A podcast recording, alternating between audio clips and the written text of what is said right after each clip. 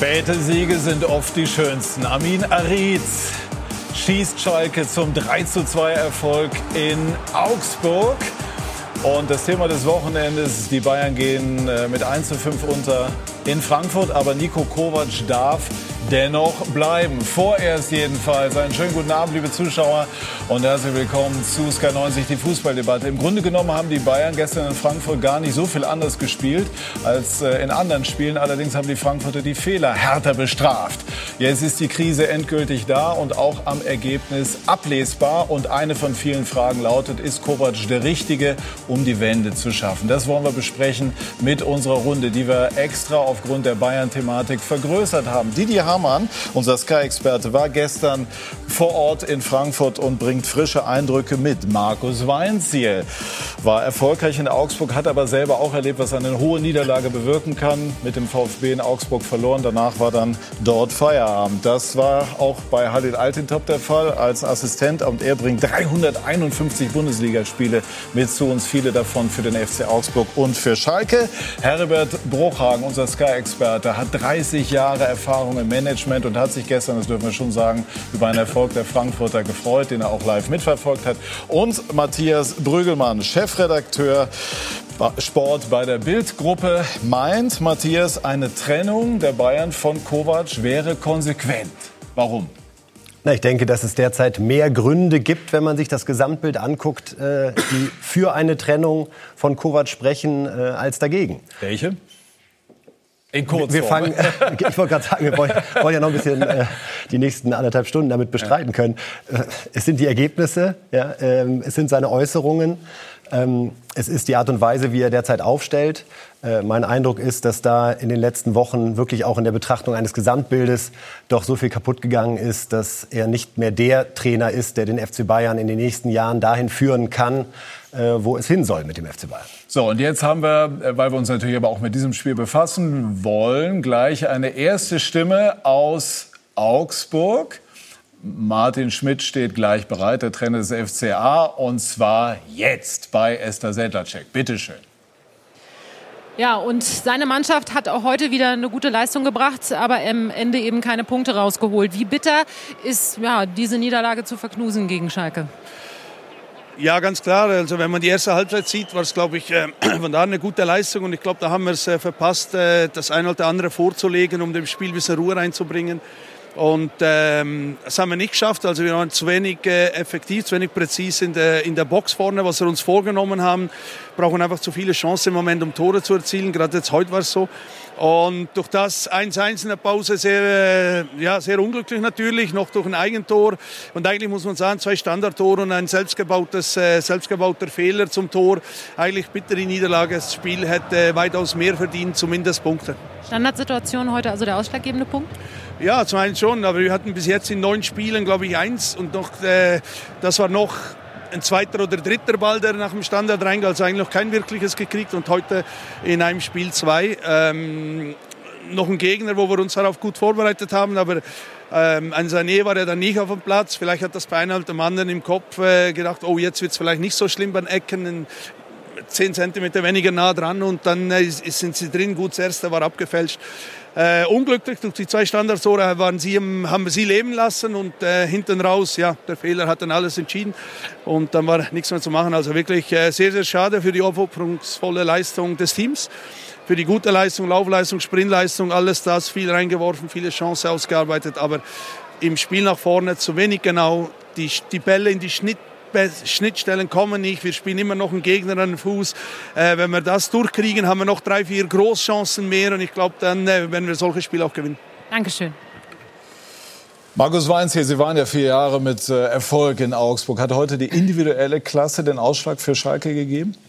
Ja, in Person von Harit, denke ich. Er hat es entschieden in der, in der zweiten Hälfte. Erste Halbzeit war Augsburg gut, äh, hohes Pensum gegangen und ähm, ja, aber Schalke war zweite Hälfte dann physisch äh, stärker und äh, hat verdient gewonnen dann. Können Sie mir erklären, warum ein Spieler wie Arid im letzten Jahr nicht so abliefert, wie man so sagt, und jetzt unter dem neuen Trainer plötzlich in so einen richtigen Lauf kommt? Ja, das äh, war ja in seinem ersten Jahr auch schon so. Also er war im ersten Jahr entscheidend für die Vizemeisterschaft, hat viele Situationen herausgeholt, hat dann persönliche Probleme gehabt mit dem, mit dem Unfall und äh, schwierige Phase durchlebt. Jetzt ist er wieder der Alte bekommt das Vertrauen vom, vom Trainer und zahlt es zurück äh, mit sehr, sehr guten Leistungen. Halil war auch erfolgreicher Stürmer in der Bundesliga und äh, Arid ist kein Stürmer, Mittelfeldspieler, aber Offensivkraft. Was zeichnet ihn aus, gerade in dieser Saison? Ich glaube, dass der äh, Trainer ein Riesenfaktor ist. Er gibt ihm die Freiheiten, um seine Kreativität auch für die Mannschaft nutzen zu können. Und äh, was äh, ganz, ganz wichtig ist, glaube ich, dass der Trainer verstanden hat, die Unruhehärten oder die äh, Spieler, die, die Mannschaft, der Mannschaft geschadet haben, rauszunehmen und deswegen ist, glaube ich, äh, gut zu erkennen, dass die Mannschaft intakt ist. Wie wichtig ist das für so einen sensiblen Spieler, dass er vom Trainer das entsprechende Feedback bekommt? Wie war es bei Ihnen? Ja, ich glaube, das Vertrauen ist das A und O. Und wenn man alleine die Spiele sich anschaut, wie viel Freiheiten er hat, auch wenn er jetzt äh, kaum zu sehen war, dass der Trainer ihm trotzdem das Vertrauen schenkt, indem er ihn noch auf den Platz bringt. Viele Trainer reagieren dann und holen den Spieler runter und der zahlt es dann mit solchen Aktionen aus. Aufregerszene, hat Wolf Fuß eben auch angesprochen, war die äh, Hand-Situation. Auch wenn es am Ende für Schalke sozusagen gut ausgegangen ist, ist es dennoch regeltechnisch spannend. Heribert Bruchhagen, war das aus Ihrer Sicht ein strafstoßwürdiges Vergehen? In keinster Weise. Wenn das ein Elfmeter ist, dann müsste die Konsequenz daraus sein, dass äh, die Abwehrspieler äh, im 16-Meter-Raum sich nur noch wie Pinguine bewegen dürfen. Also die Arme hinter dem Rücken und daraus entsprechend. Das ist nicht im Sinne des Fußballs. Die Hand war nicht über dem Kopf, die Hand ist nicht zu weit abgewinkelt gewesen. Das ist niemals ein Elfmeter. Ich, ich habe solche Elfmeter gestern zum Beispiel auch gesehen oder schon öfter gesehen. Wenn das die Linie ist, dann ist es ein Elfmeter, aber in meinen Augen ist es äh, die falsche Linie, weil dann gehe ich als Trainer her in Zukunft und, und schieße an die Hand oder übe das und, und trainiere das, weil sowas aus so kurzer Distanz dann als Elfmeter zu werten, ist für mich falsch. Ich glaube, das ist der entscheidende Punkt. Das ist gerade die Linie und das sollten die Verteidiger dann auch wissen. Und dann glaube ich, das tun ja auch schon viele Verteidiger, dass sie sich genauso verhalten, wie Heribert Bruchhagen es gerade angemerkt hat. Hände auf dem Rücken. Wenn ich so zu einer Flanke hingehe, dann äh, sollte ich darauf achten, äh, dass der Arm nicht da ist, wo er jetzt ist Insofern kann er sich nicht beschweren hinterher. Matthias, so sieht's die, aus die im Jahr 2019. Wurde, die Regel wurde im Sommer geändert, um mehr Klarheit zu schaffen. Und wenn du die Regel, das ist nicht gelungen. Äh, das ist korrekt. Also es gibt nicht weniger Diskussionen, aber Absolut. das ist ein Handspiel, das nicht geahndet werden sollte. Ja, er ist in einer ganz natürlichen Position. Er geht hin, der, der Arm ist am Mann die Schalke haben vor Der sechs... Arm ist schon ein bisschen weg. Ja, er geht schon weg. Ja, er geht, ja, er geht nicht im Stillstand. Normale Bewegung. In, in, die Situation rein. Die Schalke haben vor acht Wochen gegen Bayern zwölf Meter nicht bekommen, die zehnmal mehr Elfmeter waren wie heute. Und für mich ist das eine ganz normale Bewegung. Ich habe schon nicht verstanden, dass der, der Videoassistent ihn rausschickt und dann schaut er sich's nochmal an. Ähm, Patrick Ittrich war Schiedsrichter. Also ich, äh, mir, mir fehlt das Verständnis. Also ich dachte eigentlich, normalerweise darf er ihn die, die Szene nicht nochmal anschauen lassen. Er hat richtig entschieden, Gebäckball, weil das Handspiel muss er gesehen haben. Er kann ja nur von der Hand kommen, der Ball. Ähm, und dass er sich dann nochmal anschaut und dann den Elfmeter gibt, ähm, ja, habe ich nicht verstanden, hat dem Spielverlauf ja nicht geschadet irgendwo, weil die Schalker dann doch noch gewonnen haben. Aber ich glaube, wir haben es am Ende dann doch das richtige Resultat. Und Didi spricht ja das Kernproblem an. Es ist die Handregel, ja, die jeder anders auslegt, die andre, jeder anders versteht. Ich fände es ja gut, wenn sie einfach wieder aus einem Satz besteht. So, äh, wenn eine Absicht vorliegt, dann wird es geahndet und es ist dann halt der Interpretation des Schiedsrichters äh, belassen, zu sagen, ja. ist das wirklich Absicht oder nicht? Ja, hier sind wir wieder bei vergrößerter Körperfläche etc. Und darum finde ich es zumindest konsequent, was die Auslegung in den letzten Monaten bei der Regel betrifft. Ich finde es schade, die Regel ist nun mal so und deswegen ist es ein Elfmeter. Ich glaube, es wäre, glaube ich, äh, viel mehr Diskussion gewesen, wenn man heute diesen Elfmeter nicht gegeben hätte, weil Dortmund gegen Wolfsburg genauso einen Elfmeter bekommen hat, obwohl Bruma, glaube ich, äh, gefühlt 10, 15 Sekunden die Hände hinter dem Rücken hat und dann lässt er einmal reflexartig los und er wird angeschossen, ist Elfmeter. So sind nun mal die Regeln und damit müssen wir uns abfinden. Können Sie damit leben, Herbert? Wenn wir hier sagen, regeltechnisch also, wird das wohl Elfmeter gewesen sein. Ich hatte Halil als Spieler und er war ein, ist ein wunderbarer Spieler gewesen und auch charakterlich besonders. Aber das bedeutet doch nicht, dass er in allen Punkten das Ganze richtig sieht. Ja, aber was machen wir jetzt damit? Ich meine, heute ist es äh, insofern nicht ganz so brisant, weil dann am Ende Schalke gewonnen hat. Aber das kann ja auch mal ganz anders sein. Definitiv, ja. Also ich bin bei der Handfrage schon länger ausgestiegen, weil ich nehme es so hin, wie es ist. Und äh, es gibt so viele verschiedene Meinungen auch innerhalb der einzelnen Schieds oder unterhalb den einzelnen Schiedsrichtern. Von daher ähm, wäre es wirklich schön, wenn man da einheitliche Regelungen findet. Was ist für Schalke möglich in dieser Saison? Sie waren ja dort ja, in den 90ern. Ich, ich habe ich, ich hab sehr viele Spiele gesehen. Ich bin also Gast bei Clemens Tönnies in der Loge häufig und äh, sehe Schalke intensiv. Ich habe sie natürlich äh, vor zwei Jahren gesehen, vor einem Jahr gesehen. Ich bin noch nicht äh, bereit, äh, die, diese tolle Entwicklung, die sie jetzt in den ersten neun Spielen gezeigt haben, äh, als Grundlage zu nehmen. Der Kantonist ist mir noch viel zu unsicher und äh, ich bin da äußerst, äußerst vorsichtig. Ich freue mich natürlich riesig über die Entwicklung, denn im vorigen Jahr war es ja nun wirklich, äh, ging es ja drunter und drüber. Es war eine Katastrophe. Jetzt ist es sehr ordentlich, aber äh, am Ende der Schlacht werden die Toten gezählt, hieß es früher. Sehr das passt jetzt ja, nicht ja. mehr so in, in, unsere Sprache. Am Ende wird abgerechnet. Ja, also vielleicht das ist, besser, ist der bessere ne? Satz, ja. Genau, genau. genau. Ein Wort, ein Wort noch zu, ähm, zu Alexander Nübel, ähm, dem Torhüter. Ihr habt gemeldet vor, ich glaube, 14 Tagen in etwa, ne, dass das weitgehend oder dass es sich weitgehend mit Bayern einig Nach sein unserem Stand soll. Genau, sind ja. Nübel äh, bzw. sein Berater und die Bayern da in den Gesprächen sehr, sehr weit gekommen. Er kann ja im nächsten Jahr ablösefrei äh, wechseln, weil Christian Heidel seinerzeit bei Schalke es versäumt hat, den Vertrag zu verlängern. Insofern eine großartige Ausgangslage für Nübel, was seine Zukunft betrifft. Ähm, er kann das Geld, was sonst der Verein kassieren würde bei der Ablöse, zu großen Teilen in seine eigene Tasche wandern lassen. Insofern äh, ist er da in einer tollen Situation, zeigt tolle Leistungen. Und äh, nach unserem Stand ist es so, dass eben auch die Bayern schon mit Manuel Neuer gesprochen haben, um da eine einvernehmliche Dreierlösung hinzubekommen, um zu sagen, äh, wie können wir Nübel nach und nach hier bei Bayern ranführen, dass er mhm. trotzdem im Sommer da ist, nicht gleich Stammtorwart ist, aber dann eben nach und nach der Nachfolger wird. Der Junge ist ja noch jung, hat da noch sicherlich dann äh, acht, neun Jahre als Nummer eins vor sich und wir gehen davon aus, dass es im Sommer dazu kommt. Er steht jetzt zum Gespräch bei Esther Sedlacek. Bitte schön. Und ich habe ihn gerade schon mal darauf hingewiesen, dass im Studio natürlich über seine Zukunft gesprochen wird, worauf er sagte, sprechen wir auch noch über Spiel. Ja, das machen wir natürlich, Herr Nübel, aber wir müssen auch über Ihre Zukunft sprechen, auf die Sie natürlich wöchentlich angesprochen werden. Wie planen Sie die? Wie hoch ist die Wahrscheinlichkeit, dass Sie auch in der kommenden Saison für den FC Schalke 04 im Tor stehen? Äh, Im Moment gibt es nichts Neues über meine Zukunft. Also das heißt, es steht auch noch nicht fest, dass Sie in der nächsten Saison dort spielen werden? Es steht noch nichts fest, gar nichts. Bis jetzt äh, steht fest, dass ich bis Ende des Jahres Vertrag habe oder diese Saison noch und äh, der Rest ist alles offen. Und damit sprechen wir dann auch über Spiel, weil ich glaube, mehr kriege ich da jetzt auch nicht raus. Es sind endlich mal wieder drei Punkte, diesmal hier in Augsburg. Wie viel Charakter hat die Mannschaft heute bewiesen? Ich glaube, sehr, sehr viel. Ähm, ich glaube, der erste Schicksalsschlag war schon, äh, als Salif sich verletzt hat. Äh, danach war es schwierig. Ähm, wir haben nicht so richtig ins Spiel gefunden, aber äh, trotzdem hatten wir gute Ballbesitzphasen. Ähm, dann machte Augsburg das 1-0 und ich glaube, dann in der ersten Halbzeit relativ äh, gut noch, dass wir den Ausgleich gemacht haben. Und äh, ja, zweite Halbzeit haben wir, glaube ich, 80 Prozent Ballbesitz.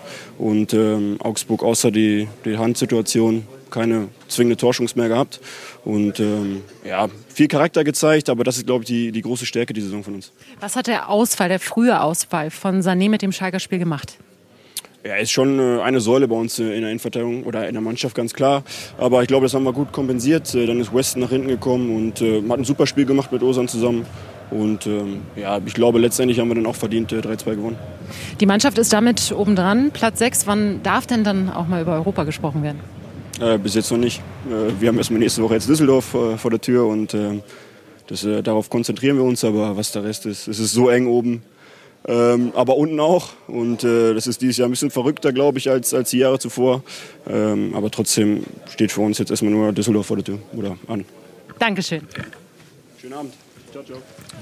Ja, und gute Besserung natürlich an Salif Sané. Äh, wir versuchen dran zu bleiben, herauszubekommen, wie der Stand ähm, bei der Verletzung ist. Er ist wohl jetzt im Krankenhaus, wie ich gerade höre. Gute Besserung. Markus Weinziel äh, hat Alexander Nübel trainiert.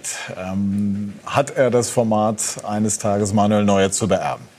Ja, es gibt äh, Fakten, warum es bei Schalke besser läuft. Und ein Fakt ist definitiv äh, Alexander Nübel. Und äh, das haben wir im Training damals schon gesehen. Perfekter Fußballer, äh, elfte Feldspieler, so wie man sich wünscht. Und äh, von dem her, von, von seinem Charakter, von seinem Talent hat er definitiv die Anlagen, Manuel Neuer mal zu beerben.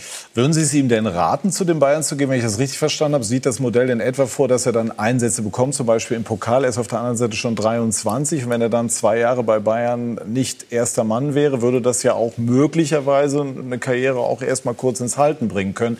Auch wenn das Niveau bei Bayern natürlich sehr hoch ist.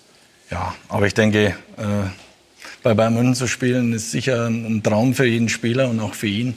Ähm, da gibt es aber verschiedene Konstrukte, denke ich, wie man das lösen kann. Er könnte auch äh, zu Bayern schon äh, wechseln und noch ein Jahr bei Schalke bleiben. Zum Beispiel, weil natürlich Spielpraxis für einen jungen Torhüter sehr, sehr entscheidend ist. Zwei Jahre ist eine lange Zeit. Also wenn es ein Jahr ist, dann würde ich sagen, mach das. Also wenn er ein Jahr auf der Bank sitzt und da ähm, vier, fünf Spiele kriegt, weil Neuer nicht hundertprozentig fit ist im Pokalspiel, dass er seine zehn Spiele macht, sage ich, das ist das zu vertreten. Zwei Jahre ist eine lange Zeit. Dann ist er 25, wenn er, wenn er dann zum Spielen kommt. Ähm, deswegen glaube ich nicht, dass wenn Neuer noch bis Ende der Laufzeit die Nummer eins sein sollte, dass Nübel jetzt im Sommer dahin geht und dass er bleibt. Also es wäre natürlich äh, vorstellbar, dass, äh, dass er vielleicht ein Jahr auf Schalke bleibt und dann das zweite Jahr nach München geht, sich ein Jahr auf die Bank setzt. Aber ich glaube, zwei Jahre sind zu lang. Und er ist nicht mehr, der, und man darf, muss auch eins wissen, er ist vor anderthalb Jahren hat er Ralf Fährmann abgelöst. Er spielt also erst anderthalb Jahre im Stamm. Und wenn er dann zwei Jahre regelmäßig nicht spielen würde, ist die Frage, ist er noch der gleiche Torwart? Also es gibt viele Gefahrenpotenziale, die in dieser Konstellation liegen. Ich würde an seiner Stelle definitiv bei Schalke bleiben. Er hat das Vertrauen dort, ist Kapitän, ist einer, der vorne wegmarschiert. Das ist die beste Situation, vor allem für einen Torhüter, um auch äh, wachsen zu können, um noch besser zu werden. Er ist ein, ein super Torhüter, darüber brauchen wir nicht zu reden, aber das A und O ist Spielen und äh, ich glaube, wenn man regelmäßig mit Manuel Neuer trainiert und sieht, was äh, Manuel alles kann, das kann schon einen auch einschüchtern. Deswegen ist meine Meinung, er muss definitiv bei Schalke noch ein, zwei Jahre bleiben. Matthias, ihr habt darüber berichtet. Wie ist Ihre Meinung dazu? Also ich glaube auch, dass Nübel sehr leicht alle glücklich machen könnte, indem er äh, mit einer festgeschriebenen Ablösesumme auf Schalke nochmal verlängert, dann selber die Sicherheit hat, zum Beispiel im Sommer äh, 21 für 20, 25 Millionen äh, wechseln zu können und äh, dann glaube ich, würden die Schalker auch ihm möglicherweise verzeihen, wenn er dann äh, mit etwas Verzögerung den gleichen Weg geht, den Manuel Neuer ja 2011 schon eingeschlagen hat. Ja, das hat ja so seine Tücken, hat Manuel Neuer dann auch erfahren, jedes Mal, wenn er nach Schalke zurückkehrte. Aber Schalke hat heute, das halten wir fest, ähm, gewonnen. Ganz, ganz wichtiger Sieg. Der FC Augsburg steckt weiter fest im Abstiegskampf. Und wir wollen jetzt ähm, zunächst schon mal das Thema Bayern anspielen. Äh, Halil, wie äh, glauben Sie, dass es sinnvoll ist, dass Nico Kovac bei den Bayern jetzt im Moment weitermachen darf? Definitiv. Also ich äh, mag Nico Kovac, wie er arbeitet. Äh, ich glaube, er hat seit dem ersten Tag, äh, seitdem er bei Bayern ist, einen sehr, sehr schweren Stand. Und äh, natürlich haben sie die letzten Wochen keinen Hurra-Fußball gespielt. Und gestern war es natürlich ein Desaster. Aber ich, man vergisst schnell, mit was für Problemen er selber oder die Mannschaft zu kämpfen hat. Und zwar, man holt einen, äh, einen Hernandez für 80 Millionen, macht die Vorbereitung nicht mit. Dann fällt auch noch ein Süle aus. Und ich glaube, die beiden Spieler, wenn sie auf dem Platz stehen würden, wäre Bayern München noch mal auf einem ganz anderen Niveau. Das ist natürlich keine Entschuldigung, in Frankfurt 5-1 zu verlieren. Aber Und Gegentore gab es auch vorher schon, auch als die beiden noch gespielt haben. Ne? Ja, trotz allem. Ich glaube, äh, letzte Saison um dieselbe Zeit sah es ein bisschen schlimmer aus. Er ist ein Kämpfertyp und deswegen würde ich noch an ihm festhalten. Sie haben ihn ja nach Frankfurt Ich habe ihn mitgeholt, ja. selbstverständlich. Und äh, wir waren in einer äh, tiefen Krise. Und Armin Fee hat, äh, ist gekommen und hat gesagt, ich schaffe das nicht mehr.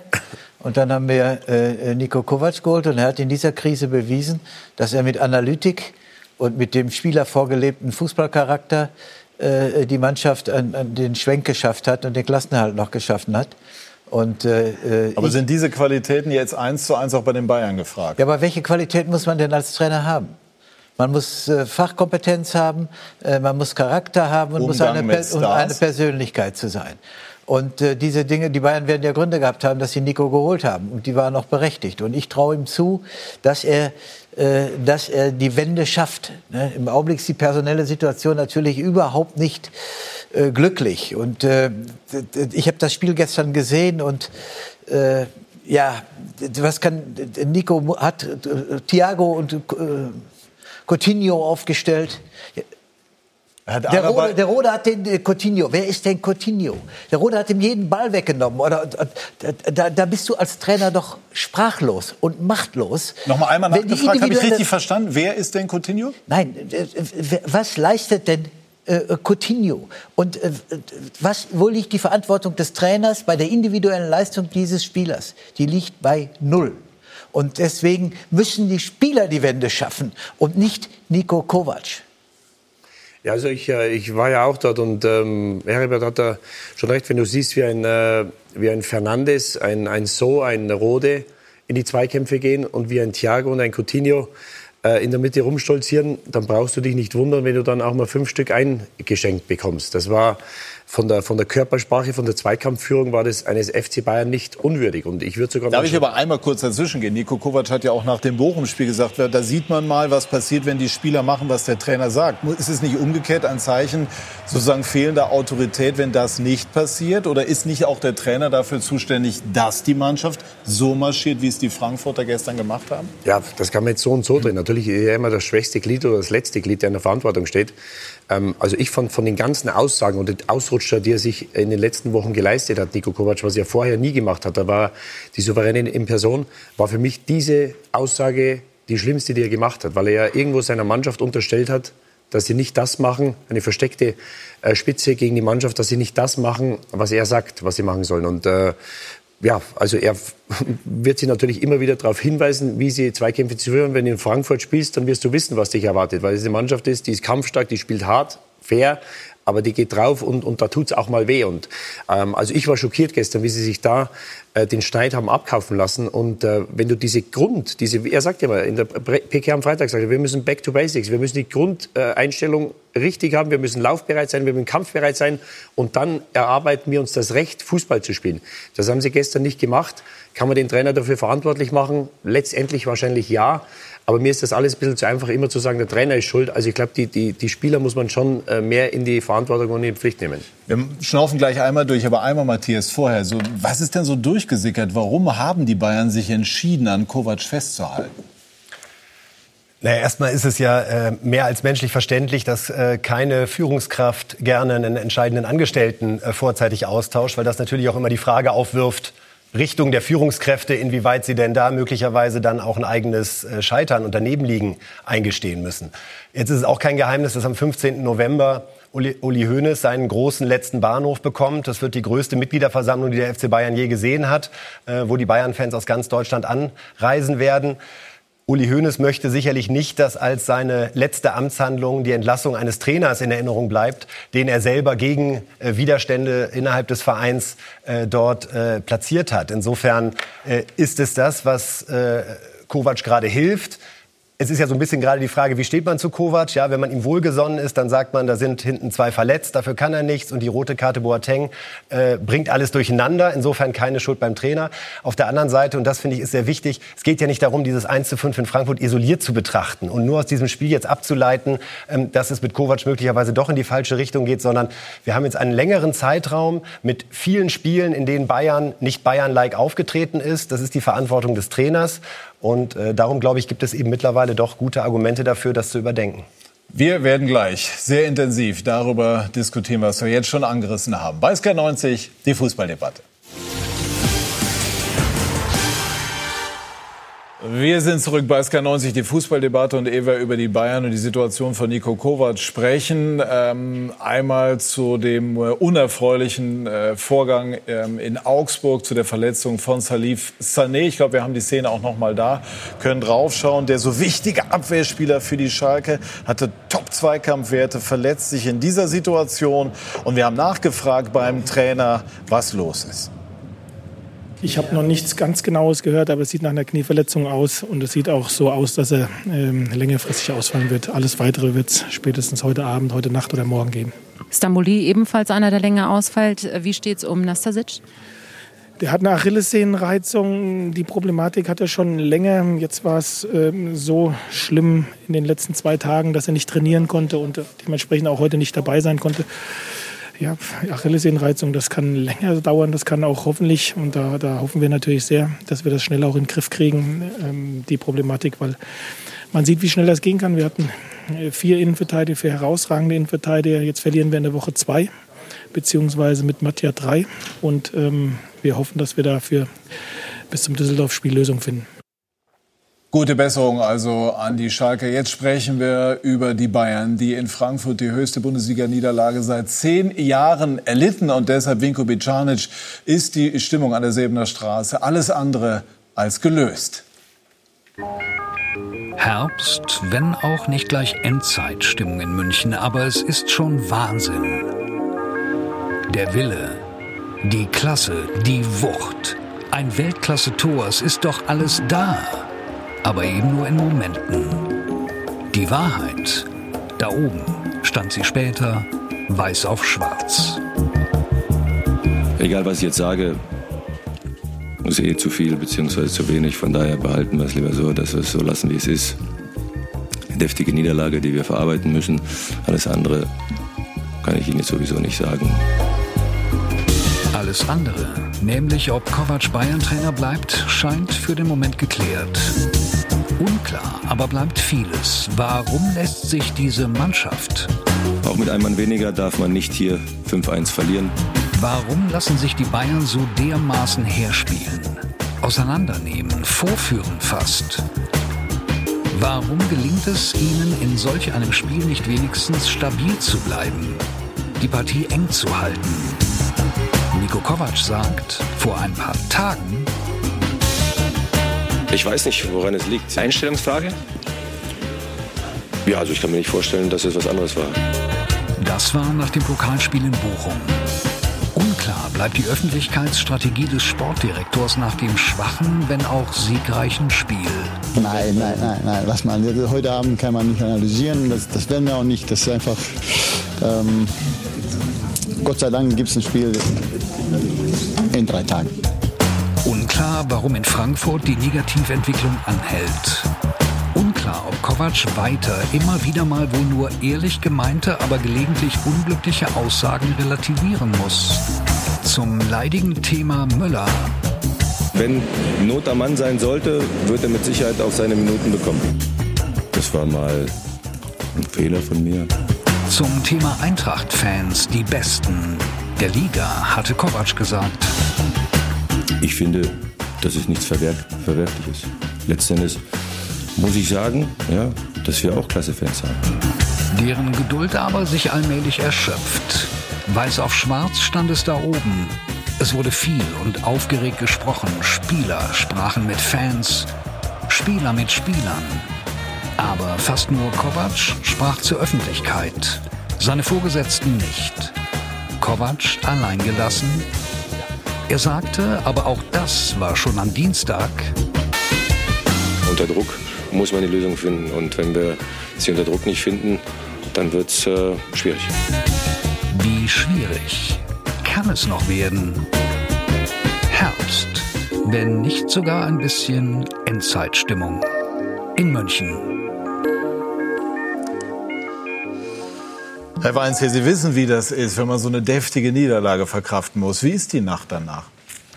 Ja, kurz und äh, bist als Trainer einsam und natürlich auf, auf der Suche nach, nach Gründen, so wie es gestern war wenn du 5-1 verlierst, dann äh, wird natürlich jetzt äh, über den Trainer diskutiert, aber ich finde, man muss die Spieler oder dürfen wir die Spieler nicht rauslassen, weil äh, wenn du dich so anstellst wie bei den einzelnen Gegentoren, wenn du eine Standardsituation so schlecht verteidigst zum Beispiel, dann ist da nicht der, der Trainer schuld, sondern da sind dann schon auch die Spieler äh, mit schuldig. Aber generell natürlich ist die Situation zu analysieren für Bayern München und äh, da eine äh, Entscheidung zu treffen, wer ist der richtige Trainer oder ob Nico noch der richtige Trainer ist, das ist für Bayern zu entscheiden und dann auch konsequent, finde ich, äh, zu agieren und zu handeln. Haben Sie sich ähm, nach diesem Spiel mit Stuttgart im April die Frage gestellt, ob Spieler gegen Sie gespielt haben? Ist das überhaupt vorstellbar? Nein, sowas macht kein Spieler absichtlich. Ich denke, dann äh, äh, gehen wir vielleicht nur mit 98 Prozent ins Spiel und äh, mit 1-0, 2-0 ist dann irgendwo dann auch der Widerstand nicht mehr da, den, du, den die Spieler geben und dann kommt so ein Ergebnis zustande. Aber absichtlich äh, macht sowas keiner. Aber natürlich ist es dann ein Zeichen, dass innerhalb der Truppe, innerhalb der Mannschaft, innerhalb des Gefüges was nicht stimmt. Und ähm, da hilft nur entweder konsequent dem Trainer den Rücken stärken oder dann eben, wie es in meinem Fall war, auch ähm, neuen Trainer zu suchen. Hilft es denn dann dem Trainer, wenn, Didi Hamann hat es ja vorher angesprochen, dann die Chefetage sich auch verbal hinter ihn stellt? Auf der anderen Seite heißt es ja immer in dem Moment, wo dann also der Vorstand sozusagen dem Trainer den Rücken stärkt, dann weiß man, es kann ganz eng werden. Ja, aber wenn man äh, es täglich offen lässt und so eine wöchentliches, äh, wöchentliche Fragestellung, ob der Trainer noch der Richtige ist, das ist äh, unwürdig für einen Trainer, finde ich. Und äh, da ist es dann auch so, dass, dass das dann keinen Spaß mehr macht. Und das hoffe ich, dass das Nico äh, erspart bleibt, dass er der richtige Trainer ist für Bayern München, dass das so entschieden wird, äh, würde ich mir wünschen. Und äh, dass man dann konsequent ihm den Rücken stärkt und dann werden sich einzelne Probleme vielleicht auch lösen. Ich hatte oft die Situation, äh, das ist halt bei Eintracht Frankfurt immanent gewesen in den, in den vielen Jahren, äh, äh, dass wir mit dem Rücken zur Wand standen. Und ich habe dann immer versucht, aus Überzeugung mich hingestellt und habe gesagt, ich hatte fünf Jahre Funkel, ich hatte drei Jahre Fee und wir waren oft auch auf Abstiegsrängen und haben uns wieder erholt muss man sich hinstellen und muss man aus, wenn man überzeugt ist, das ist natürlich klar, und dann muss man ein, ein, ein klares Wort sprechen, aber nicht hätten nur Sie das für den, den Bayern. Hätten, hätte das Kovac heute geholfen, wenn die Bayern-Bosse sich auch heute klar äh, öffentlich positioniert hätten pro Kovac? Bayern ist ein anders äh, strukturierter Verein, als es in meiner Situation bei Eintracht Frankfurt war. Ich hatte schon, äh, da ich in Personalunion Vorstand und Manager war, hatte ich schon, äh, musste ich jetzt sicherlich mit dem Aufsichtsrat mich austauschen, aber ich hatte da schon eine, die Richtlinienkompetenz. Äh, ich kann das jetzt für München nicht einschätzen. Wer hätte Uli Natürlich hätte es Nico Kovac geholfen, ist ja klar. Ja, klar. Also wenn ich, ja. äh, hätte es ihm geholfen, also es kann klar. Aber, es kann aber eigentlich nur äh, Hassan sprechen, äh, weil er eben der sportliche äh, ja. Leiter ist. Können alle drei, ob Hönes was sagt, die oder Rummenigge ja, und, oder Salihamidzic. Ja, aber, aber Uli Hoeneß ist jetzt äh, Präsident und Aufsichtsratsvorsitzender. Äh, der hat aus, nach meinem Selbstverständnis nicht, die, ist, ist der nicht aufgefordert, etwas Ja, zu sagen. der Einzige, sondern Karl-Heinz- einem aber schon. Ja, aber, aber der Vorstandsvorsitzende Sport ist Karl-Heinz Rummenigge und der Manager ist Salihamidzic. Und das ist deren Abteilung nach meinem Verständnis. Und die hätten sich dann, wenn sie die Überzeugung haben, das weiß ich ja nicht. Aber wenn Sie die Überzeugung haben, hätten Sie sich heute nach meinem Empfinden hinstellen Also, müssen. also wenn er noch da ist, dann ge gehen wir davon aus, dass Sie die Überzeugung noch haben, dass er der Richtige ist, dass er den, den, den Laden wieder in den Griff bekommt und das, das Schiff auf Kurs bringt. Ich finde es halt, der, die hatten ja die, diese großen Probleme letzten Herbst. Da war diese unsägliche Pressekonferenz. Das waren ja alles Sachen, die den Verein irgendwo geschwächt haben, die dem Trainer auch nicht geholfen haben. Äh, er hat das Double geholt und ich bin halt der Meinung, dass er das diesen Umgang nicht verdient hat. Er hat einige Fehler gemacht in den letzten Wochen mit Aussagen, das haben wir gerade gehört, die hätte er so nicht machen sollen. Es ist ein schmaler Grad zwischen Souveränität und irgendwo Gleichgültigkeit, Gleichgültigkeit und Resignation. Und ich glaube, auf dem schmalen Grad bewegt er sich im Moment, weil er weiß. Aber welchen Umgang meinen Sie? Also die Bayern halten Nein, die ja, aber du, du, musst, du musst dich positionieren. Du kannst nicht den Trainer ähm, von Woche zu Woche hangeln lassen und schauen, ob er gewinnt, ob er unentschieden spielt und dann schauen wir mal, ob er nächste Woche noch Trainer ist. Ich sage ihm intern, du bist bis Saisonende Trainer, bist bis Wintertrainer, wir müssen noch 15 Punkte holen oder was auch immer, mach eine Ansage. Aber es ist, glaube ich, für ihn eine, eine unbefriedigende Situation oder auch irgendwo unwürdig, weil er, ich würde sagen, bis heute, die 16, 18 Monate, wo er da ist, würde ich ihm die Note 2 geben. Ich, ich bin der Meinung, dass er einen guten bis sehr guten Job gemacht hat bisher. Sie haben viele Probleme, Ribéry, Robben, das musste äh, das musste in den Griff bekommen letztes Jahr. Da musste er äh, Lösungen finden. Dann sind die weggegangen. Dann diese ganze Boateng-Thematik. Jetzt ist Hummels weggegangen. Jetzt hast du die Innenverteidiger verletzt. Ähm, und da musst du einfach dich positionieren. Und deswegen hat es mich schon gewundert, dass heute sich keiner hingestellt hat und gesagt hat, er ist bis auf weiteres unser Trainer und nichts anderes hätten sie sagen müssen. Also ich muss mittlerweile äh, darüber schmunzeln, wie sich viele Verantwortliche oder viele Vereine mittlerweile verhalten. Ich äh, vergleiche das mittlerweile mit dem Hausbau. Entweder will ich jemanden haben, einen Architekten, der das Haus für mich baut, wenn ich selber keine Ahnung, Ahnung habe, oder ich brauche jemanden, der nur die Bauleitung übernimmt. Und das ist immer für mich die Frage, was will ich? Und wenn ich einen Architekten haben will, dann stelle ich mich hin und sage, pass auf, auch zu der Mannschaft, nicht nur zur Presse, das ist unser Architekt, er ist unser Trainer und wir, ihr, ihr habt das zu tun, was er möchte und nicht andersrum. Ansonsten also, kommt man nicht also, auf einen Nenner. Find, es geht ja gar nicht darum, hier zu fordern, dass jemand entlassen werden muss. Darum geht es mir überhaupt nicht. Und auch nicht Nico Kovac die ganze Schuld zu geben. Aber äh, dass man auch als Vereinsführung jetzt berechtigte Zweifel daran hat, ob Nico Kovac der Baumeister, um bei dem Bild zu bleiben, für die nächsten zwei Jahre ist, das kann ich schon verstehen, wenn man sieht, dass sich all das jetzt wiederholt, was sich in der vergangenen Hinrunde abgespielt Matthias, hat. Und ich bekomme gerade was aufs Ohr. Die Bildzeitung meldet Kovac raus. Ich gebe das jetzt weiter, was ich jetzt gerade aufs Ohr. Äh, mein Handy war gerade aus, darum. Stell's an. Stell's an, bitte. Ja. Stell's jetzt gerade an. Also ähm, das ist jetzt einfach so in dieser Live-Situation. Äh, unser Sendeleiter Mario Wolpe sagt mir jetzt gerade in dem Moment ähm, aus für Nico Kovac. Ich hätte nämlich sonst die Frage gestellt, was ist jetzt eigentlich der Unterschied zu der Situation, als Carlo Ancelotti 0 zu 3 verlor, bei PSG gehen musste und jetzt Nico Kovac 1 zu 5 muss nicht gehen. Dann wäre die nächste Frage gewesen, hat das auch möglicherweise mit fehlenden Alternativen zu tun? Ja, also das, die, die, die, da muss man die Situationen, die Mannschaften, die Situationen isoliert betrachten. Also ich glaube, man kann das, ähm, man kann das äh, schlecht vergleichen. Ja, der Ancelotti hat damals vier, fünf Spieler äh, weggelassen und, und hat alles oder nichts gespielt. Er hat gesagt, wenn ich gewinne, habe ich drei Monate Ruhe, rausfliegen, wenn wir verlieren, rausfliegen tue ich so oder so. Und ich hatte das Gefühl, was ich gestern und auch äh, vorhin gesagt habe, diese, diese Resignation oder Gleichgültigkeit, ich unterstelle ihm keinen Vorsatz mit diesen Aussagen in den letzten Wochen. Wissen wir noch irgendwas aber er war nicht so konzentriert oder, oder nicht so, ähm, ja, war nicht so vorsichtig, in, ins Fettnäpfchen zu treten, wie es vor 12 und 14 Monaten noch war. Und diese Aussage mit den Fans, hm. da gibt es keine Entschuldigung, das kannst du nicht sagen. Wenn Sie jetzt Matthias Brügelmann vermissen, der telefoniert gerade in seiner Funktion als Chefredakteur der Bildzeitung und hat neue Infos mitgebracht. Matthias. Ja, also die, äh, die Kollegen haben jetzt gerade die Eilmeldung rausgegeben, dass mhm. äh, die Trennung beschlossene Sache ist, mhm. dass äh, die Bayern-Führung mit Nico Kovac zusammengesessen hat, mhm. dass die offizielle über den Tag äh, wann weiß ich okay. nicht genau, aber er hat ja das Training heute mhm. Vormittag noch geleitet. Und dass die äh, Formulierung ist, im gegenseitigen Einvernehmen okay. wird die Zusammenarbeit mit sofortiger Wirkung beendet. Das heißt, er sitzt auch nicht mehr gegen Piräus auf der Bank, äh, wie es heute Vormittag zunächst den Anschein ja. hatte, äh, sondern man macht sofort Schluss. Ob jetzt äh, Flick übernimmt Flick, zusammen ja. mit Klose, äh, das wussten wir gerade noch nicht. Es soll aber auch in Kürze eine Pressemitteilung vom FC Bayern mhm. geben, in der das dann äh, offiziell auch so bestätigt wird. Wie bewerten Sie das, Herbert? So kann sich das in so einer Sendung äh, Ja, das kann sich drehen. das drehen. Aber ich hatte ja gesagt, ich, ich kenne die Einstellung nicht. Äh, ich habe äh, erwartet, dass sie sich hinstellen. Ich habe aber die Einschränkung gemacht. Ich kenne die Einstellung nicht von Karl-Heinz Rummenigge und Uli Hoeneß und von den verantwortlichen Gremien zu dieser Position. Das ist eine Entscheidung, die getroffen ist. Ich glaube, äh, dass es keine gute Entscheidung ist. Ich hätte Nico die Wende absolut zugetraut aufgrund seiner Qualitäten auch anderen, in einer fast schon verfahren auch, ja, wir hatten, Situation. Ich hatte doch, in, ich habe in Frankfurt, er hat uns doch aus der Krise eindrucksvoll befreit in, in, in Frankfurt und hat daraus dann auch noch eine Mannschaft entwickelt, die den Pokal sich geholt hat mhm. und den internationalen Fußball erreicht hat. Das zeigt doch seine Qualität.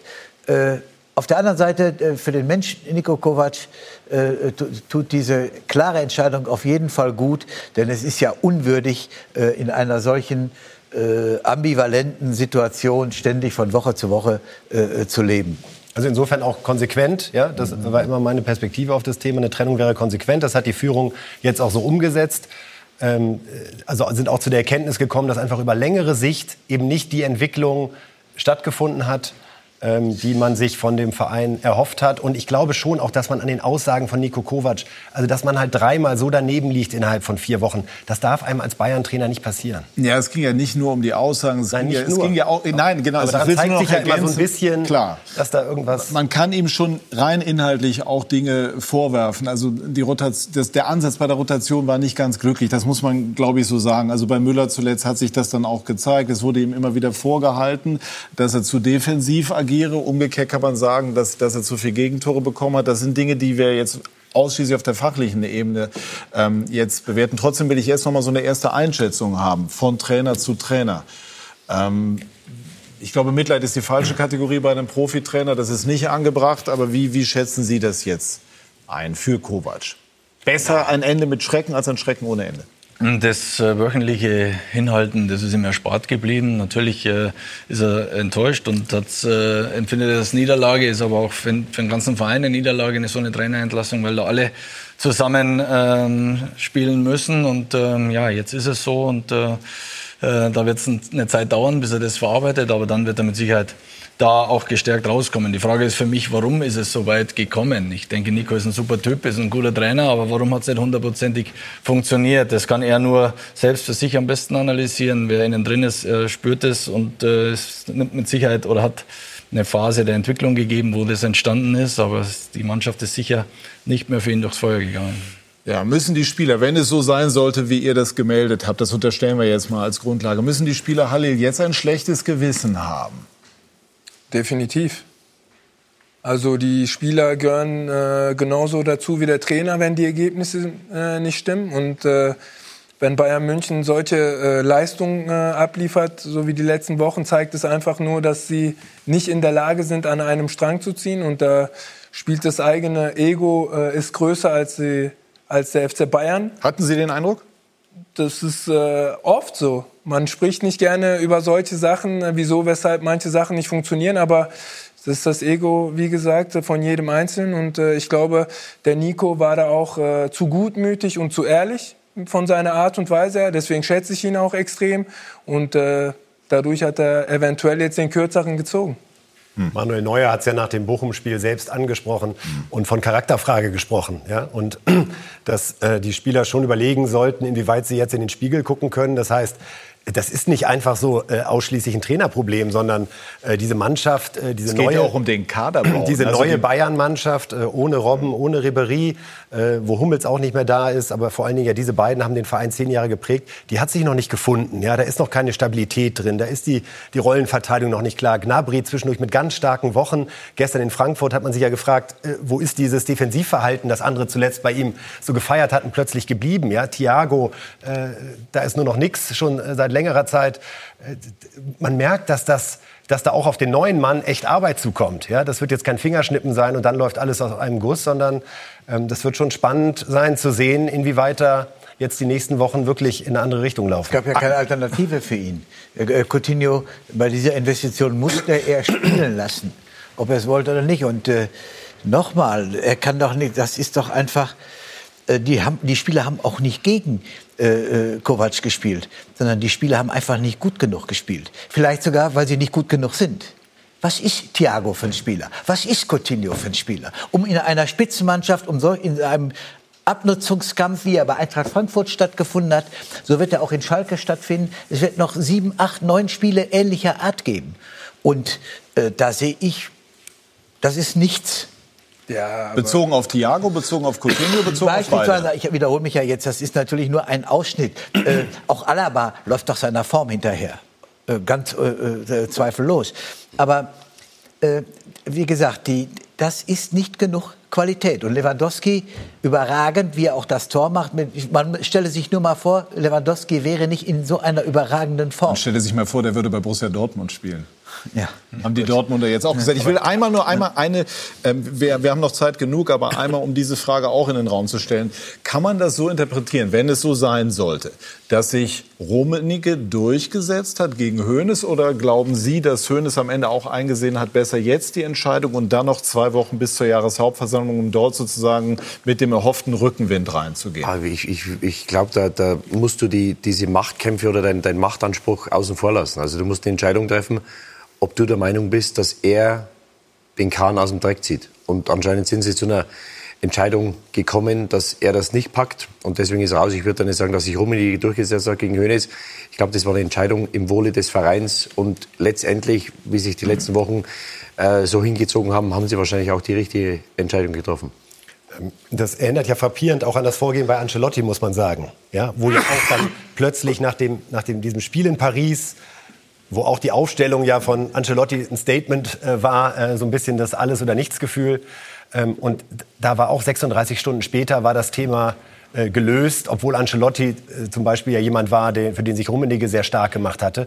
Also da haben die Bayern schon äh, zuletzt immer sehr konsequent und handlungsschnell dann reagiert, wenn sie, und das scheint ja das Ergebnis der Analyse dann heute gewesen zu sein, eben nicht den Eindruck haben, dass es mit dem Trainer in äh, der Zukunft noch weitergeht. Ja, damals stand dann Heinkes zur Verfügung. Das wird diesmal nicht so sein. Davon gehen wir mal ganz fest aus. Ja. also die, wenn ich so zusammenfasse, Sie sind der Meinung, also wenn, dann war es jetzt am Ende Absolut. bedauerlich für Nico Kovac, der übrigens auch in der, in der reinen Zusammenarbeit immer sehr, sehr angenehm gewesen ist und der, der bei Interviews eben auch mal Dinge gesagt hat, in denen man sich reiben kann. Aber unterm Strich hat es halt nicht funktioniert, dann ist es besser, man trifft diese Entscheidung. Absolut. Fasse ich das so richtig, ja. richtig äh, zusammen.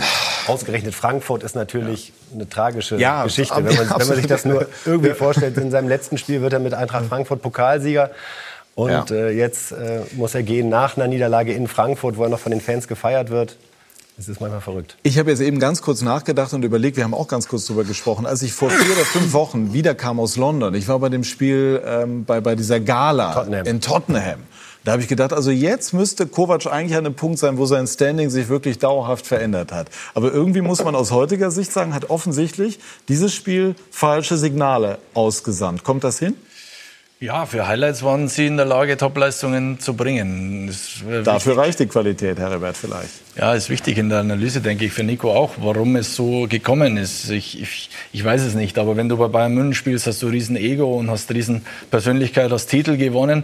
Ähm, vielleicht war in Frankfurt anderes gewöhnt und ist aus der defensiven Sichtweise an die Spiele herangegangen. Und, und, und ein Spieler bei Bayern München will 90 Prozent offensiv äh, besprechen und 10 Prozent defensiv. Und vielleicht ist er ihnen da zu sehr äh, defensiv auf den Wecker gegangen und hat da den Finger in die Wunde gelegt, äh, wenn du 50-50 auch defensiv eben besprichst. Und äh, vielleicht war das die falsche Herangehensweise, weil sie eben über Guardiola, über ihr Selbstverständnis sich offensiv definieren. Das könnte man als Erklärung äh, vorstellen, aber wissen tue ich es nicht. Ist, also ich finde es wirklich schade, weil man nicht sachlich bleibt. Die Mannschaft ist momentan äh, schlechter als letztes Jahr. Weil?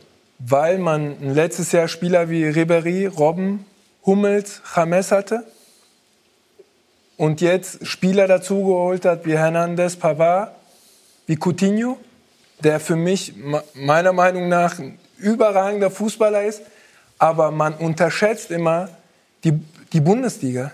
In der Bundesliga zu spielen ist es extrem schwierig für Spieler, die aus dem Premier League kommen, aus der Premier League oder aus, La, aus Spanien, aus der La Liga, weil da wird mit offenem Visier gespielt.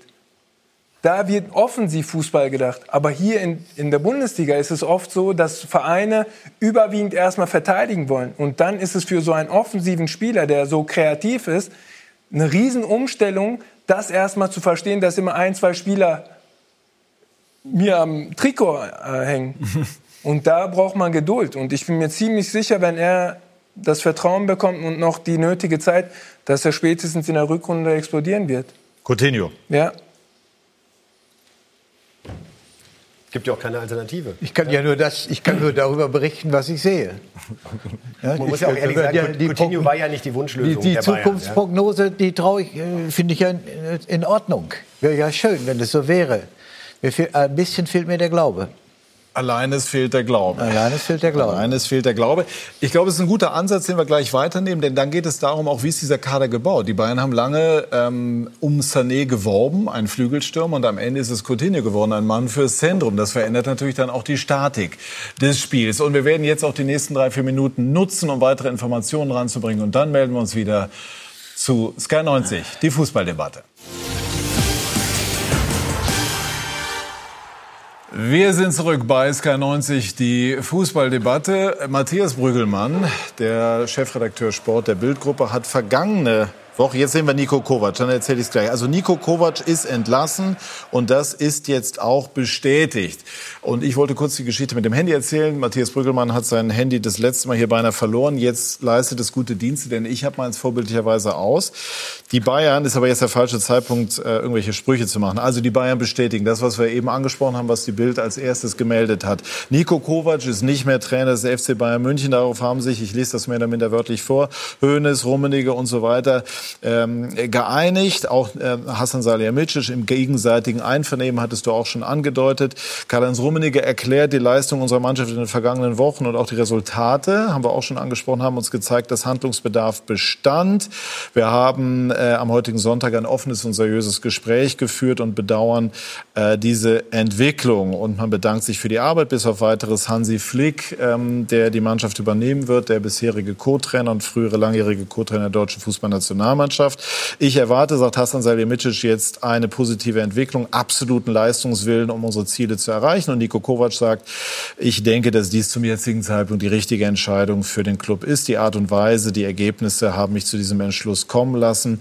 Er dankt dem FC Bayern für die ähm, knapp anderthalb Jahre und beweist das, was er immer schon bewiesen hat, nämlich Stil. Das kann man nicht lernen und das kann man auch nicht oft genug sagen. Nico Kovac mag am Ende ähm, nicht mit den entsprechenden Resultate geliefert haben. Das kommt vor. Aber als Mensch habe ich ihn als jemanden kennengelernt, der allerhöchsten Respekt verdient. Und ich bin sicher, dass er auch als Trainer dann äh, auch wieder äh, in absehbarer Zukunft mit Erfolg tätig sein wird. Lass uns er hat jetzt sich ja wirklich immer gestellt. Ne? Total, Er hat sich absolut, immer gestellt und dass er auch absolut. jetzt in so einer Presseerklärung sich Absolut. nicht wegduckt und Nein. die anderen reden lässt, sondern nochmal betont und sogar verstehen kann, dass der Verein so entscheidet, das ist wirklich wahre Größe. Macht Sie das ein bisschen doch traurig, aber dass ein ambitionierter Trainer wie Kovac letztlich an den Bayern, bei den Bayern scheitert, auch wenn er das Double geholt hat, aber am Ende Ich bleibe scheitert. bei meiner Meinung, dass er die Wende geschaffen hätte, weil ich es auch selbst mit ihm erlebt habe.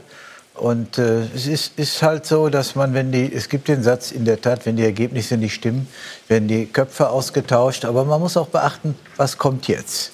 Was kommt jetzt und wie entwickeln sich die Dinge jetzt? Und was gibt es, was wird der neue Trainer mit dieser Mannschaft machen? Da bin ich doch mal sehr äh, äh, gespannt, welche Entwicklung die Mannschaft nimmt. Wo kann er denn ansetzen? Ja, insgesamt, wir, Didi und ich waren uns äh, doch darüber einig, dass, äh, dass man die, Kompaktheit im Mittelfeld oder die, die, die, die, die, Verengung im Mittelfeld und auch den Biss. Äh, Es scheint ja erstmal um eine Bereitschaft zu gehen. Also das klingt ja irgendwie permanent durch. also die- Spieler, das ist ja nicht so, dass die auf der Bank sitzen, Goretzka und, und Martinez oder so, das sind doch auch äh, äh, Top-Spieler, sondern es muss dann am Ende im kleinen Detail, und das hat äh, äh, Nico ja auch gesagt, wo angesetzt werden muss in der vorigen Woche nach dem Bochum-Spiel. Präziser kann man es nicht sagen. Bevor Markus Weinzel dann weitermacht, ich bin gespannt, ob Müller spielt am Mittwoch, aber nur und auch gegen Dortmund, aber nur nebenher. Ja, das Thema Bereitschaft, äh, also da äh, muss man die Spieler schon auch in die Pflicht nehmen. Für alles ist der Trainer eben nicht immer schuld. Der Trainer ist klar, über den wird diskutiert. Aber bei Neuer und bei Lewandowski ist es auch gegangen, gestern zum Beispiel. Und äh, natürlich ist so ein Effekt, oder ist der Trainer dann immer das einfachste Glied. Und der Effekt sollte sein, dass jetzt dann die anderen Spieler auch wieder Lust haben. Aber eigentlich frage ich mich, die äh, Spieler, die bei Bayern München spielen, sollten täglich Lust haben zu spielen und auch zu gewinnen und, äh, und äh, sich gestern da eben anders zu präsentieren. Aber das ist der einfachste Weg, einen Effekt, wie besprochen oder wie angesprochen, herbeizuführen. Das Alibi ist auf jeden Fall weg. Das Alibi Kovac, was ja auch für die Spieler sehr dankbar war in den letzten Tagen und Wochen. Erste Trainerentlassung, ne, würde ich jetzt aus dem Kopf sagen, dieser Saison. dieser Saison, ja. Bei den Absolut. Bayern.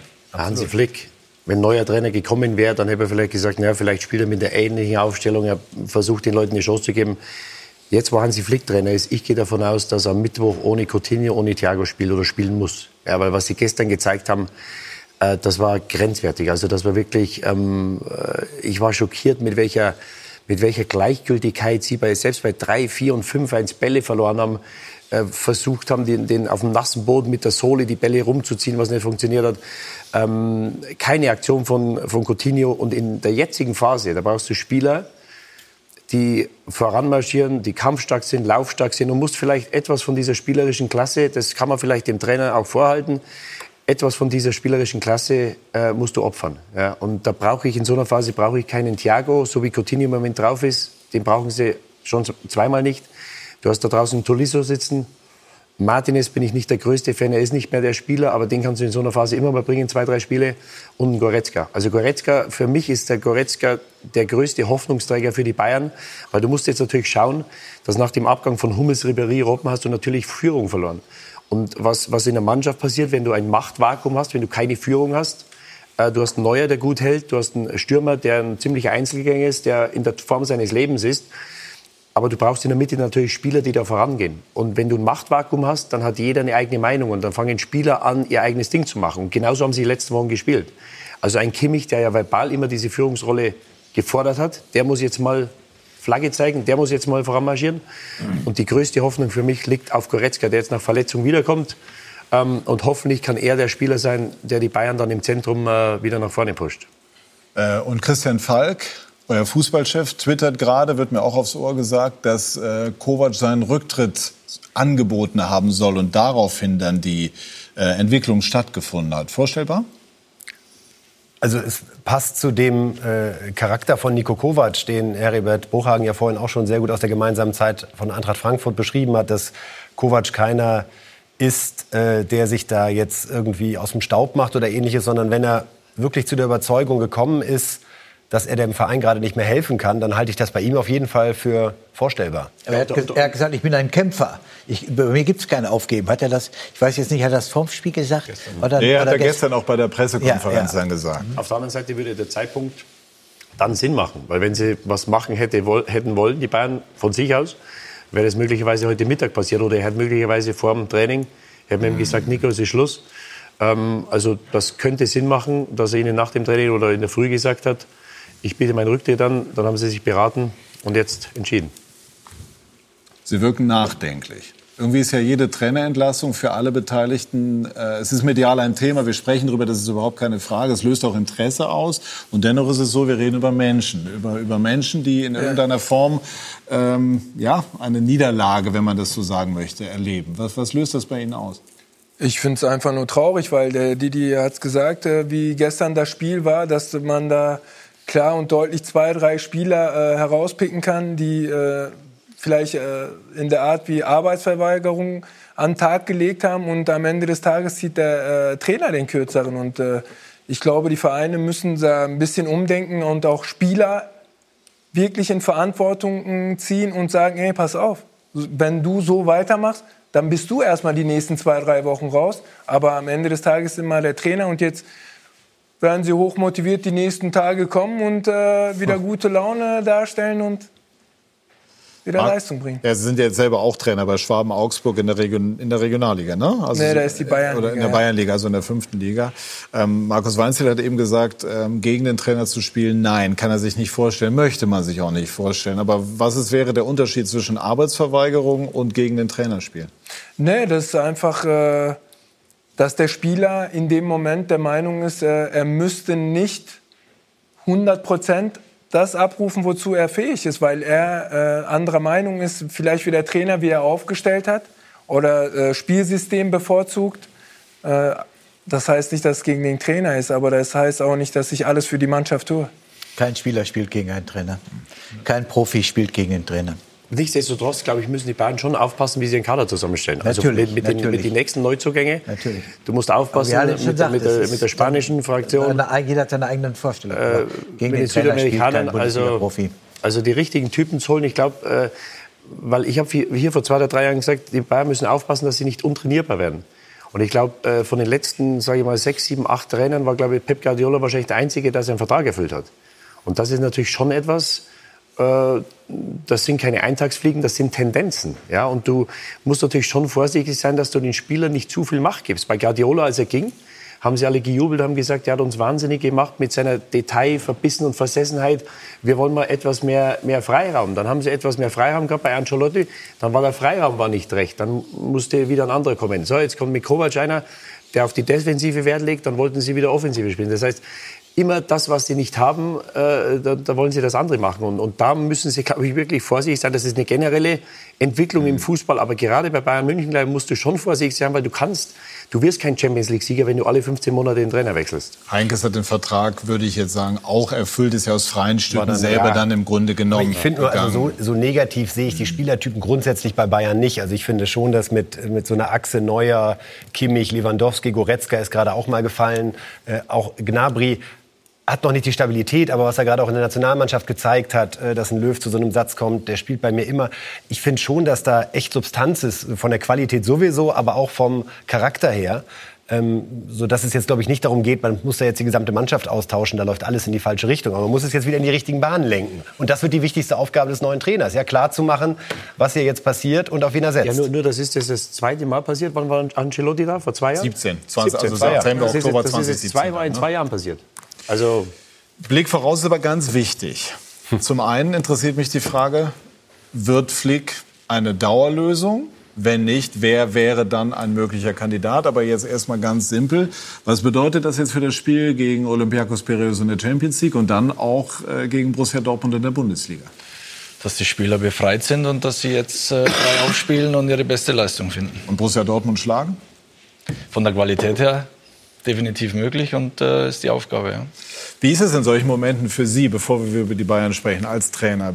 Ähm, ich will jetzt nicht sagen, was, warum tut man sich das eigentlich noch an? Es gibt, glaube ich, genügend Gründe. Aber, aber wie, wie sehen Sie, der Sie jetzt im Moment nicht auf diesem Karussell sind, ähm, dieses Geschäft? Wie viel von den Vorstellungen, die man als Trainer eigentlich hat, kann man in dieser Welt mit all ihren Faktoren umsetzen?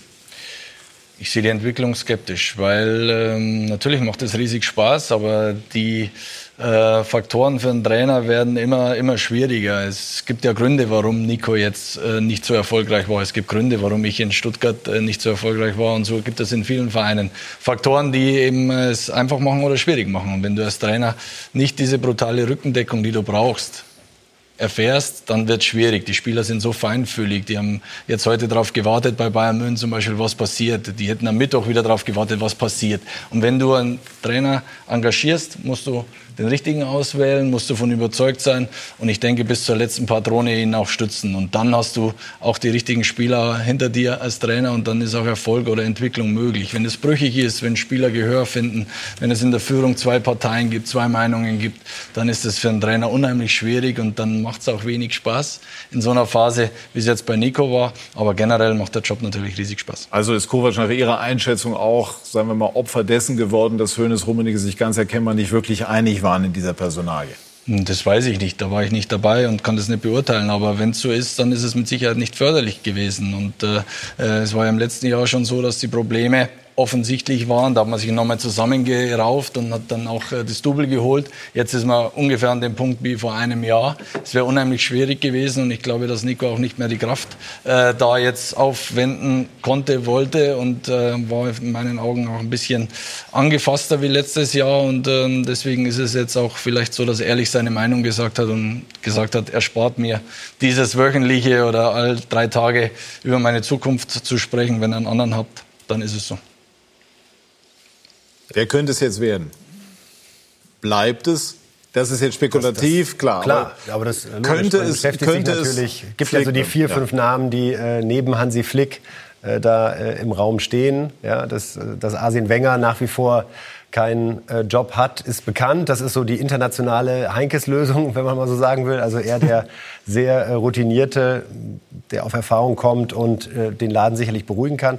Ich persönlich würde Ralf Rangnick äh, sehr spannend finden beim FC Bayern, äh, weil ähm, er von seiner Art, eine Mannschaft zu trainieren, glaube ich, das ist, was viele der Spieler gerade fordern. Also sie, sie wollen eigentlich mehr Anweisungen haben, sie wollen mehr Plan haben, sie wollen gar nicht so viele Freiheiten haben. Und äh, so in diesem Wechsel, damals der verrückte Van Gaal, der mit seinen Quadraten auf dem Spielfeld gekommen ist, dann einmal durchatmen bei Heinkes, dann kam Pep der wieder sehr äh, präzise gewesen ist und die Spieler genervt hat mit seinen ganz konkreten Vorstellungen. Jetzt mit Ancelotti und Kovac wieder zwei andere Typen. Ich glaube, das äh, wäre wieder Zeit für einen, äh, der als Fußballprofessor äh, die Spieler mal wieder ein bisschen mehr an die Hand nimmt. Aber wer weiß es. Also bei aller Liebe, ich bin jetzt nicht äh, autorisiert, äh, da ein, ein, einen Ratschlag äh, äh, zu erteilen. Aber gibt Ihre Vorstellungskraft her, Rangnick Bayern, Hoeneß? Also Ralf Rangnick äh, ist, äh, hat eine tolle, tolle Lebensleistung. Er hat äh, super gearbeitet, hat analytisch, äh, erfüllt alle Voraussetzungen. Aber äh, ich, es, ich habe auch miterleben dürfen, wie die, das Verhältnis Assauer, der der starke Mann in Schalke war, und äh, Ralf Rangnick, der in Schalke tätig war, auch die Minzlaff, Rangnick, äh, und die Bayern haben ja doch mit Karl-Heinz Rummenigge und Uli, selbst wenn er weg ist, ist er ja immer noch da, auch in meinem Gefühl. Äh, äh, Rangnick wäre eine gute Entscheidung, aber ich bin nicht sicher, dass er mit seinem Anspruch an das ganze Umfeld, dass das kompatibel ist mit dem FC Bayern München.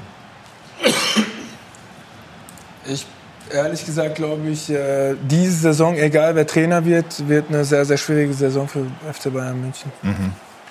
weil die Probleme so tief sitzen, wie Sie sie eben auch beschrieben ja, bei meiner Meinung nach einfach äh, nach den drei wichtigen wichtige Spieler gegangen sind mit Hummels, Ribéry und Robben, dass es sehr sehr schwierig ist, das in der Form so zu kompensieren, weil das glaube ich Persönlichkeiten waren, die intern alles äh, oder vieles von alleine äh, geklärt haben und das ist momentan nicht zu erkennen.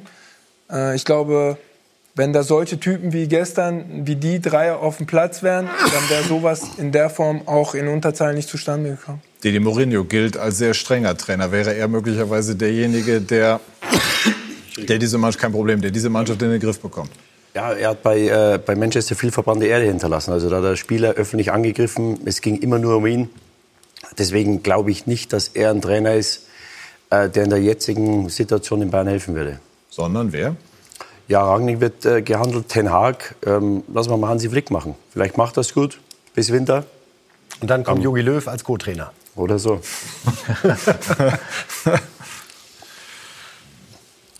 Jetzt sag du doch mal was. Ja, sag du auch mal, was ist gut, Herr Rivert. Ja, mach doch mal einen Vorschlag. Du fragst. Ja, das ist ja das, ist das Angenehme an dieser Rolle. Das ist das Angenehme an dieser Rolle. Nein, also äh, ich glaube, dass Ralf Rangnick auch ein hervorragender Trainer ist und ich glaube, dass er in der jetzigen Situation für Bayern durchaus äh, eine Möglichkeit darstellt.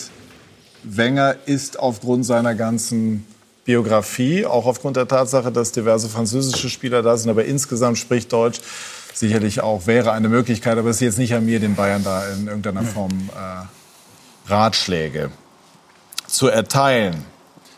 Ah, Was, also ich muss da noch mal zurück, wenn da keine Kontinuität reinkommt, da wird man auch auf Dauer keinen Erfolg haben. Ich meine, das beste Beispiel ist äh, Jürgen Klopp, den feiern wir alle momentan so gern und äh, man hat gesehen, die ersten beiden Jahre hat er auch so seine Probleme gehabt in Liverpool und sie haben weiterhin auf ihn gesetzt und er hat das durchsetzen können, an was er glaubt als Trainer. Und dann haben sie, äh, werden dieses Jahr wahrscheinlich Meister, letztes Jahr die Champions League geholt. Und daran müssen die äh, Vereine festhalten. Und wenn ein Trainer kommt und nur an Ergebnissen gemessen wird, dann wird man auf Dauer auch keinen Erfolg haben und alle ein, zwei Jahre spätestens äh, neuen Trainer suchen. Wie sind die ersten Tage, nachdem man sich getrennt hat von einem Club? Ist das auch eine Form der Erleichterung?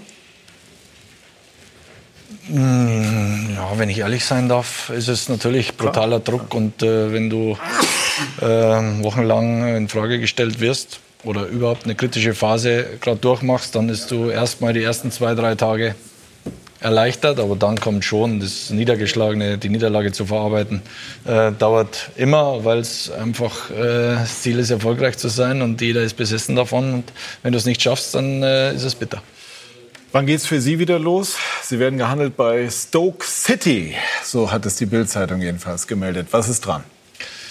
Ja, ähm, ich will natürlich wieder arbeiten. Erster Linie mit zwei Augen schaue ich nach Deutschland, mit einem nach England. Heißt also, Bundesliga oder der deutsche Profifußball würde Sie tendenziell noch ein bisschen mehr reizen. Ja, ich war jetzt in drei Stationen und äh, natürlich ist es in England auch reizvoll, aber Deutschland wäre naheliegender. In der, am kommenden Wochenende, Didi, haben wir dann äh, absolute Highlights mit Bayern München gegen Borussia Dortmund, aber auch mit dem Hit auf der Insel. Also unter welchem Stern das Spiel der Bayern gegen Dortmund äh, stehen wird, das ist klar. Auch jetzt schon am kommenden Mittwoch in der Champions League auch bei Sky zu sehen gegen Olympiakos Piraeus. Da würde es dann um den neuen Trainer gehen und um all das, was wir jetzt schon versucht haben anzureißen. Was ist auf der Insel dann äh, los bei diesem Duell der Giganten? Ja, Riesenchance. Äh, Sie sind fünf oder sechs Punkte vor, glaube ich, im Moment, wenn du sie schlägst. wieder was gebogen jetzt? Ja, ja, wieder 87., 94. Spiel gebogen in äh, Aston Villa. Und ähm, ja, kannst neun Punkte vorgehen und äh, sie haben letztes Jahr nur ein Spiel verloren, 97 Punkte erreicht. Das heißt, wenn du selbst zu so, einer frühen, äh, so einem frühen Zeitpunkt in der Saison neun Punkte vorgehst, dann ist das, glaube ich, schon ein Brett. Und ähm, ganz wichtiges Spiel. Wenn sie das gewinnen, dann haben sie Riesenchancen, dieses Jahr Meister zu werden. Wird es ein vorentscheidendes Spiel werden können auf der Insel am kommenden Sonntag? Nein, das glaube ich nicht. Ich meine, man hat die letzten Jahre gesehen, äh, dass auch zehn Punkte Vorsprung äh, bis zur Winterpause nicht viel zu bedeuten hat. Ist alles möglich und deswegen wird es äh, weiterhin bis zum Ende, glaube ich, interessant bleiben. Klopp wird's. Also der, der brennt doch so auf das Ding, der frisst die auf. Also da würde ich, würde ich viel Geld wetten. Der erste Meistertitel wäre seit 1990. seit 1990, ja, ja. Also das ist, nachdem die die Champions League jetzt eingesackt haben. Ja äh, volle Wucht auf Meisterschaft, egal was am nächsten Samstag passiert. Und mit Augenzwinkern äh, kommt morgen in der Bild dann die Geschichte, ob es Klopp ist bei den Bayern. also da hat sich äh, Klopp ja sehr, sehr eindeutig und glaubwürdig positioniert, dass äh, er ein Freund von sieben Jahres Engagements ist. Das war sowohl in Mainz so als auch in Dortmund. So wird es jetzt auch in Liverpool sein. Und äh, ganz ehrlich, ob ihn dann nach Liverpool Bayern wirklich äh, reizt, ich glaube, wir werden ihn nie an der Sebener Straße sehen. Was bedeutet eigentlich abschließend vielleicht zu all dem, was wir besprochen haben? Ich meine, wir müssten eigentlich mal so, eigentlich mal so alles angetickt haben. Aber das jetzt für diese Jahreshauptversammlung. Es hieß ja, wie gesagt, eigentlich immer, dass eine Entlassung vorher vermieden werden soll. Ja, klingt jetzt äh, auch nicht gerade sehr originell, aber das hängt natürlich stark davon ab, wie das Dortmund-Spiel laufen wird am Samstag. Ja, also wenn das Dortmund-Spiel trotzdem nach hinten losgeht, dann wird das schon eine bemerkenswerte Stimmung, denke ich, äh, am Freitag sein. Sowohl hin und her gerissen, das Fanherz zwischen der Dankbarkeit für Uli Hoeneß und gleichzeitig dem Gefühl, dass der Verein nach acht, neun Jahren mal wieder eine sehr, sehr schwere Phase durchmacht. Und Kovac ja auch durchaus Rückendeckung bei den Fans hatte. aber das, ist wirklich, das, das, wird ein, das wird eine Ergebnisveranstaltung. Ja? Mhm. Sieg gegen Dortmund, dann sagt man, Mensch, da hat der Hoeneß äh, ja, äh, auf seine letzten Tage doch noch äh, das Ruder rumgerissen ja? und äh, hier alles beruhigt. Ähm, oder aber es wird ein verdammt heißer Abend. Kann man das irgendwie mit all Ihrer Erfahrung, kann man, kann man da schon, kann man das greifen? Das Vermächtnis von Uli Hoeneß, der Mann, der vier Jahrzehnte die Bayern dominiert hat und am Ende äh, seiner, seiner Tätigkeit jedenfalls dann in den ganz äh, exponierten Positionen steht, dann doch die Trennung von einem jungen Trainer. Nein, das ist äh, Uli un unantastbar. Das ist jetzt eine Episode des FC Bayern, die äh, in den 40 Jahren, die er den Verein äh, gelebt und vertreten hat, äh, dann an diesem Tag in der Tat eine Rolle spielt. Aber nach einem Vierteljahr äh, wird man nur seine Gesamtleistung äh, sehen und die Person Uli Hoeneß ist da völlig außen vor. Allein ich glaube es nicht, dass es auf einmal Uli Hoeneß nur noch als ein Mitglied des Aufsichtsrats gibt, nicht vorstellbar, dass er da in den Sitzungen äh, den, äh, sitzt und dann natürlich Herbert Heiner im mhm. hohen Maße als Vorstandsvorsitzenden oder als Aufsichtsratsvorsitzenden äh, Präsidenten akzeptiert. Karl-Heinz auch vollständig akzeptiert.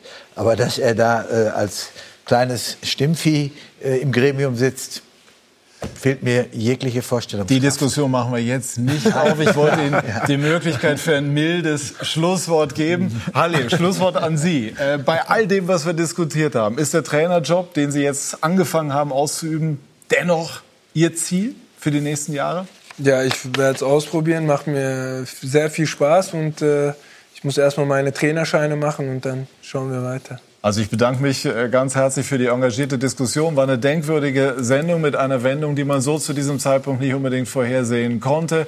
Ihnen, liebe Zuschauer, vielen Dank für Ihr Interesse. Machen Sie es gut. Tschüss und auf Wiedersehen.